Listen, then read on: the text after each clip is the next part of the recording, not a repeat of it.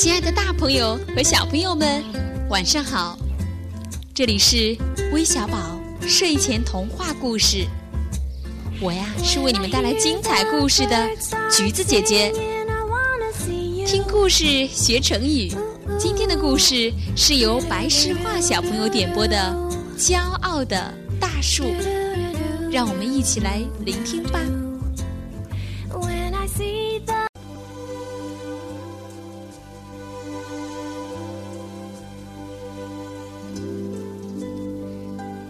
在湖边有这么一棵大树，每当人们路过这棵大树前，都会停下来赞美一番。慢慢的，大树开始骄傲起来，开始变得目空一切。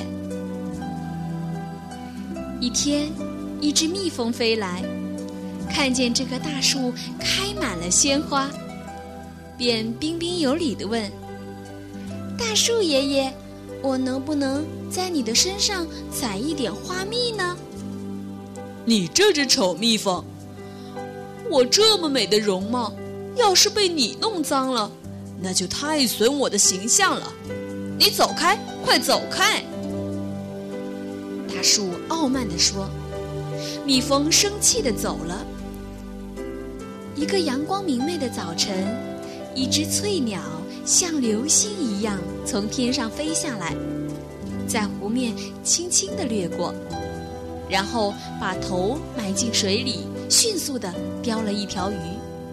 正要飞走的时候，只见大树破口大骂道：“你这个大坏蛋，打破人家的镜子，我还怎么梳妆打扮？真是坏了我一天的美好心情！哼，快过来，快过来！”给我道歉，否则我会诅咒你这只臭鸟。翠鸟觉得大树太莫名其妙了，摇摇头飞走了。一天中午，大树正在午睡，突然感到身上一阵疼痛，他慵懒地睁开眼睛。看见一只啄木鸟用长长的嘴巴正在啄自己的身体，你、你、你这个家伙，干嘛啄我呀？大树生气地问道。我在啄虫子，你身上的虫子越来越多，我正在帮您啄掉，否则后患无穷。啄木鸟安慰道：“就凭你，装什么医生？”我没病，还说我有病，真是个庸医！快滚！大树大骂：“你、你、你会后悔的！”啄木鸟愤怒地飞走了。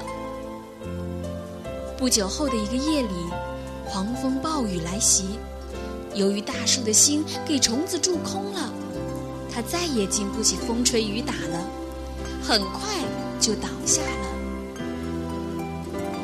可怜的大树这时才恍然醒悟，自己太目中无人了。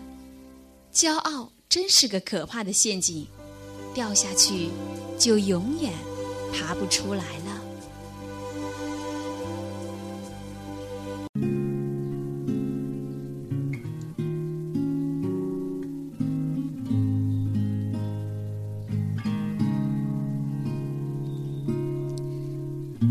亲爱的小朋友们，听了今天的故事，你学到了什么呢？